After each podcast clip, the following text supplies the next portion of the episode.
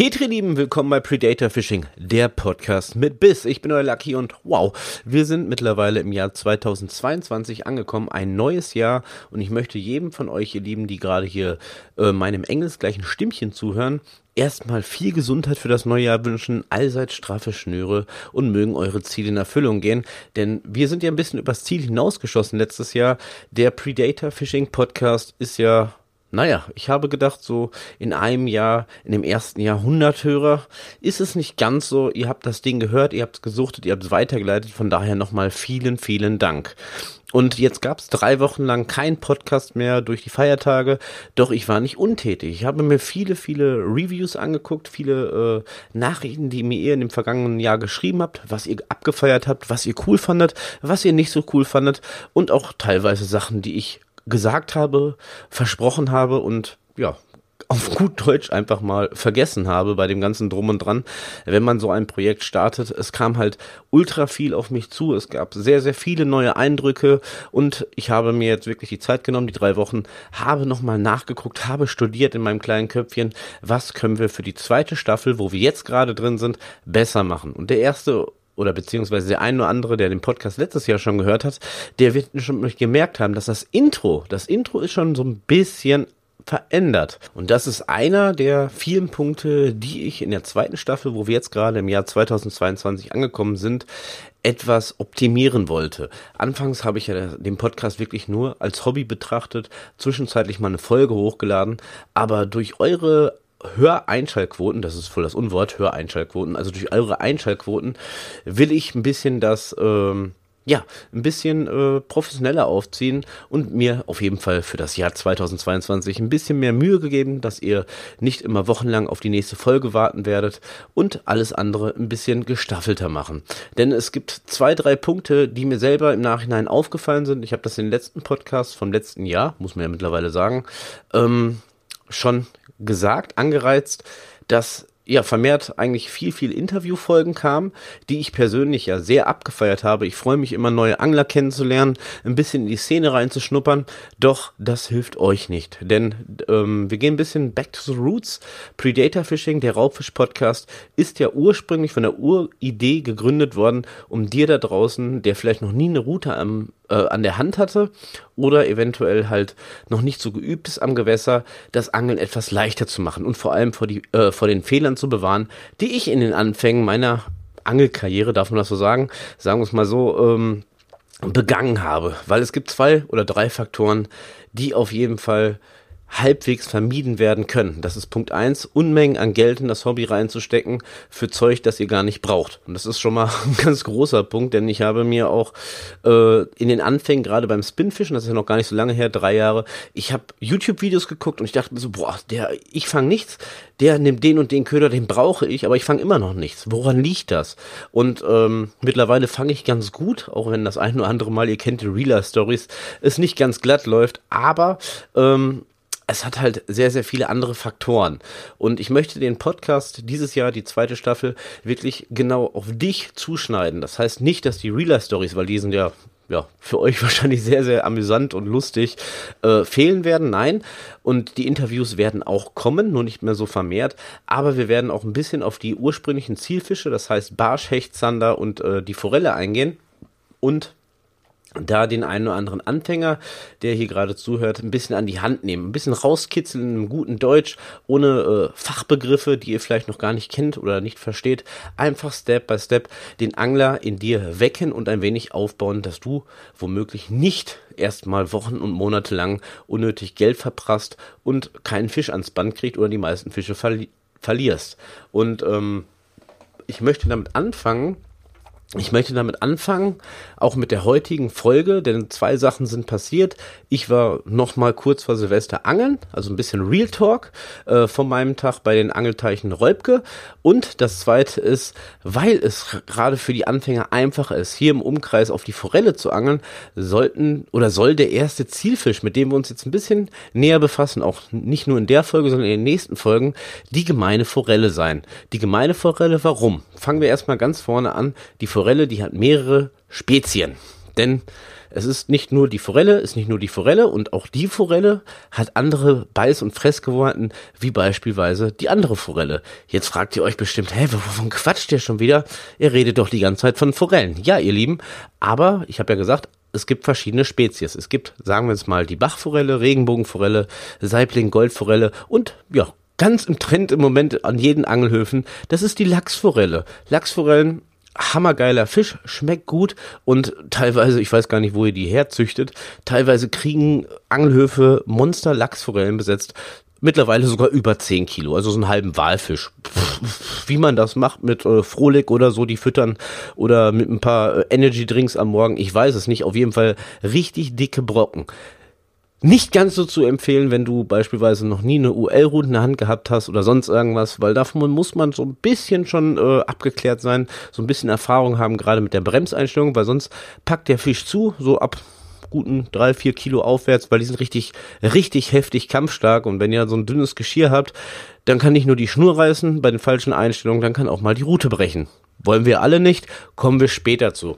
Trotzdem einmal bitte zurücklehnen. Ich möchte das Ganze mit einem Liedtext, denn die Forelle ist relativ berühmt. Äh, mit einem Liedtext von Christian Schubert möchte ich das Ganze hier beginnen, in dem ersten Podcast 2022. Lehnt euch zurück, hört mir zu. Jetzt kommt ein Liedtext über die Forelle. Vergesst es, ich kann nicht singen, ich lese euch das einfach vor. Also, ihr Lieben, hört mal genau hin, weil diesen Text, den äh, analysieren wir gleich und dann finden wir schon ganz, ganz wichtige Informationen zum Forellenangeln. Das ist der Sinn dahinter. Nicht nur aus Spaß. Also, es geht los. Die Forelle von Christian Schubert. Ähm, in einem Bächlein helle, da schoss in froher Eil die launische Forelle vorüber wie ein Pfeil.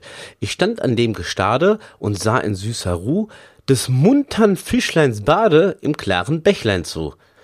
Ein Fisch mit äh, ein, ein Fischer mit der Rute wohl an dem Ufer stand und saß mit kaltem Blute, wie ich das Fischlein wand. Solang dem Wasser helle, so dachte ich nicht äh, so dachte ich nicht gebricht, so fängt er die Forelle, mein Lieber, mit deiner Angel nicht. Doch endlich ward dem Diebe die Zeit etwas zu lang. Er machte das Bächlein tückisch trübe, und ehe ich und ehe ich es gedacht, so zuckte seine Rute, das Fischlein zappelte dran, und ich mit regem Blute sah dem Betrogenen an. So, ihr Lieben, ihr fragt euch jetzt, warum liest er denn so einen fast kryptischen alten Text vor? Das hat sich noch nicht mal alles gereimt und singen kann er auch nicht, aber, aber, ich sagte ja, Predator Fishing, wir fachsimpeln nicht, wir machten Fakten. Und es gibt ganz, ganz wichtige Informationen über diesen Text, wie ihr auf eine Forelle angeln könnt. Wir fangen einfach mal ganz vorne an. Wir lesen nochmal die ersten Zeilen zusammen. In einem Bächlein helle, da schoss in froher Eil die launische Forelle vorüber wie ein Pfeil. Punkt reicht uns erstmal als Information. Und da kommt so ein bisschen Real Talk ins Spiel, weil ich finde das immer sehr, sehr amüsant, wenn man an, an Angelhöfen ist und ähm, eine Forelle ähm, steigt ein bisschen äh, an die äh, Wasserkante oben, schnappt nach Luft oder springt auch mal ganz gerne, gerade nach dem Besatz. Und ungefähr, was weiß ich, wie viele Angler da sind, aber 50 Köder fliegen genau dahin. Jetzt müsst ihr euch überlegen, ihr seht das, Reaktionszeit, ihr habt das wahrscheinlich beim Führerschein gelernt, ihr seht das, also vergeht ein wenig Zeit. Ihr müsst die Route im schlimmsten Fall noch einkurbeln, da vergeht noch mehr Zeit. Und ihr fangt an zu werfen. Ihr Lieben, die Forelle ist nicht mehr an Ort und Stelle. Die kann schwimmen und der Text sagt es so schön, die launische Forelle vorüber wie ein Pfeil. Also die ist nicht nur langsam, die ist nicht so träge und plätschert so hin und her. Nein, die kann auch richtig Gas geben. Also das heißt, 50 Köder fliegen auf den Spot und alle fragen sich, warum fangen wir nichts? Ja, ganz einfach, die Forelle ist weitergeschwommen. Und äh, ich finde das immer total amüsant. Und alle werfen dahin voller Eifer und ich werf so, weiß ich nicht, ich denke mir so im Kopf, ähm, eventuell sieht man hier auch ein bisschen was, Wasserbewegung, wo ist die hingeschwommen und ich werfe so drei, vier, fünf Meter daneben und im besten Fall habe ich den Biss und die 50 Köder dümpeln im Trüben. Das erstmal zu den ersten Textzeilen. Also vergesst nicht, nur weil der Fisch in ein paar Minuten vorher an der gleichen Stelle sein sollte oder beziehungsweise sein war, äh, ist er ein paar Minuten später nicht mehr da, weil ja, Fische können schwimmen, ne? Haben wir schon mal dazugelernt. Das ist das Wort des ersten Podcastes. Auch Fische können schwimmen. Glaubt man nicht, ist aber so. So, weiter geht es. Ich stand an dem Gestade und sah in süßer Ruhe des muntern Fischleins Bade im klaren Bächlein zu. Ja, daraus kann ich gar nichts lesen, weil ich weiß noch nicht mal, ob der Text Sinn macht. Aber das ist auch nicht so schlimm, denn wir gehen noch ein bisschen weiter. Ein Fischer mit der Rute wohl an dem Ufer stand und saß mit kaltem Blute, wie sich das Fischlein wand. Eigentlich auch unrelevant, aber ich äh, erkläre jetzt einfach mal kaltem Blute. Denn ich sage mal so, im Sommer ist es schwieriger, gerade die großen Lachsforellen zu äh, fangen. Die sind träge, die haben gar nicht Bock, aktiv unbedingt hinterher zu jagen. Im Winter, ihr Lieben, da sind die richtig gallig. Die wollen sich bewegen. Die bewegen sich den ganzen Tag, weil den Fischen ist auch ein bisschen kalt. Trotzdem, trotzdem darf man nicht vergessen, die Wassergegebenheiten, gerade am Freigewässer, ähm, ich sag mal so, die befinden sich im Sommer an anderen Spots, an anderen Plätzen wie im Winter. Denn Wasser wird auch kalt. Ähm, dazu kommen wir auch definitiv in der zweiten Folge, wenn es um die Routenwahl geht und gerade um die Schnurwahl. Ganz, ganz wichtig, wenn das Wasser zu kalt ist, dann friert euch nämlich alles ein. Dazu später mehr. Aber ähm, die Forelle bewegt sich halt. Die will aktiv jagen und sonst irgendwas. Und wenn da 30 Grad sind, da besetzt eigentlich auch fast kein Angelhof mehr Forellen, weil es einfach keinen Sinn macht, weil die einfach träge sind und gar keinen Bock haben zu fischen. Deshalb dieser Text mit dem kalten Blute. So kälter das Wasser, ich sag mal so zwischen 0 Grad äh, bis, was weiß ich, 5 Grad, Top-Zeit, um Forellen zu angeln. Holt euch irgendwie einen Thermoanzug, dann geht's ab im Wasser. So, weiter geht's. So lag dem Wasser helle, so dachte ich nicht Gebicht, so fängt er die Forelle mit seiner Angel nicht. Doch endlich ward dem Diebe die Zeit etwas zu lang. Er macht das Bächlein tückisch trübe, und ehe ich es gedacht, so zuckte seine Rute. So, da könnte man jetzt interpretieren. Ich persönlich kann daraus ja nicht viel lesen. Wie macht er das Wasser trübe? Pinkelt er da rein oder so? Ich weiß es nicht. Aber es ist halt so, dass die Wassergegebenheit, schon mal ein richtig ganz wichtiger Tipp, äh, die Wassergegebenheit oder die Wasserfärbung eine Riesenrolle spielt, womit ihr später angelt, gerade wenn es ums aktive Angeln geht. Ist das Wasser trübe, nehmt ihr natürlich etwas hellere Köder. Ist das Wasser klar, helfen auch dunkle Köder, äh, gerade beim aktiven äh, Spinfischen mit dem Spoon oder so, oder UL-Angeln sagt man ja mittlerweile, ähm, da sind natürlich auch dunkle Farben sehr, sehr fängig. Also kommt es schon auch wirklich darauf an, welche Umgebung ihr wollt, äh, wollt ihr befischen. Gerade im Freigewässer, da gibt's natürlich Licht, Schatten, Bäume hängen drüber, die Wasserqualität, da es könnte ein bisschen viel Schlamm unten drunter sein, ist auch nicht unbedingt klar. Und das solltet ihr wenn ihr an solche Spots zieht, solltet ihr auf jeden Fall äh, beachten, welche Köderwahl ihr beim aktiven Angeln benutzt. So, jetzt haben wir eigentlich durch so einen kleinen Liedtext von 1800 schon ziemlich viele Anfängerinformationen gesammelt, was ich sehr, sehr cool finde. Ähm, ich möchte an dieser Stelle, ich trinke erstmal einen Schluck, hm, lecker, schönes, klares, leckeres Wasser, denn Weihnachten hat mich sehr fett gemacht. Ich muss abnehmen.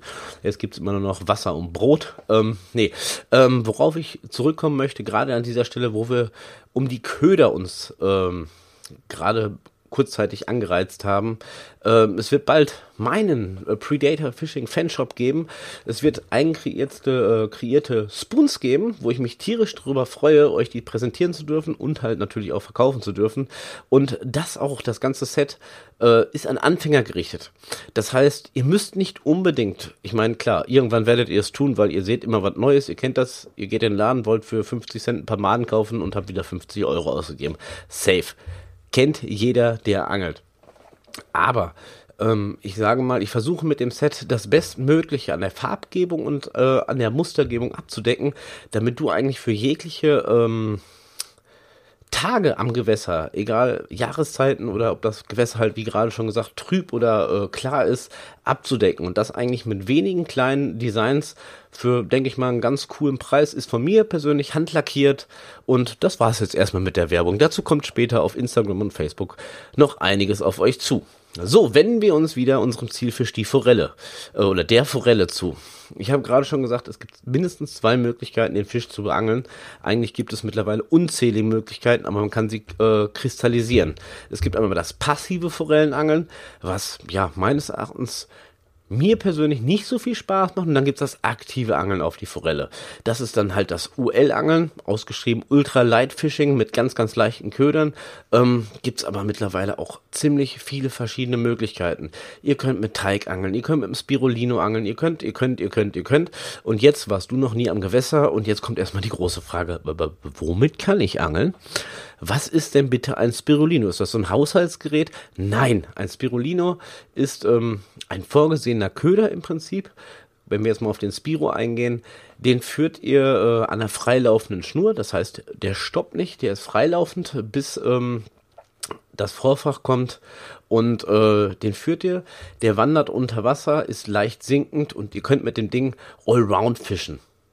Allround fischen äh, in dem Sinne, ihr könnt beispielsweise Teig vorne dran knoten, ähm, mit ein bisschen Fingerspitzengefühl läuft der Teig halt auch wie ein aktiver äh, Köder im Prinzip, wie ein Kunstköder unter Wasser und ihr könnt, den, äh, ihr könnt das Ganze mit dem Spirulino auch stehen lassen und es ergibt sich daraus, dass der Spirulino trotzdem unter Wasser ein wenig wandert, das heißt, ihr habt trotzdem immer noch ein bisschen Bewegung, ohne dass ihr aktiv mit der Rolle irgendwie was zu tun habt.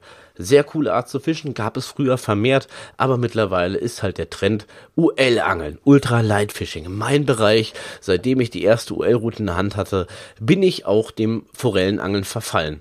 Denn da gibt es ultra viele Möglichkeiten. Es ist nämlich, also UL-Angeln, Ultra Light, ist nicht unbedingt ausgeschrieben, es heißt, sondern ultra viele Möglichkeiten, womit ihr fischen könnt. Ha, genau das ist der Grund vom UL-Angeln. Denn ihr könnt mit verschiedenen Spoons, damals hießen die alle Blinker, mittlerweile heißen die Spoons, also kleine, kleine Plättchen angeln. Ihr könnt, was weiß ich, Wurmimitate nehmen, ihr könnt alles Mögliche nehmen, Gummis nehmen, hier und da.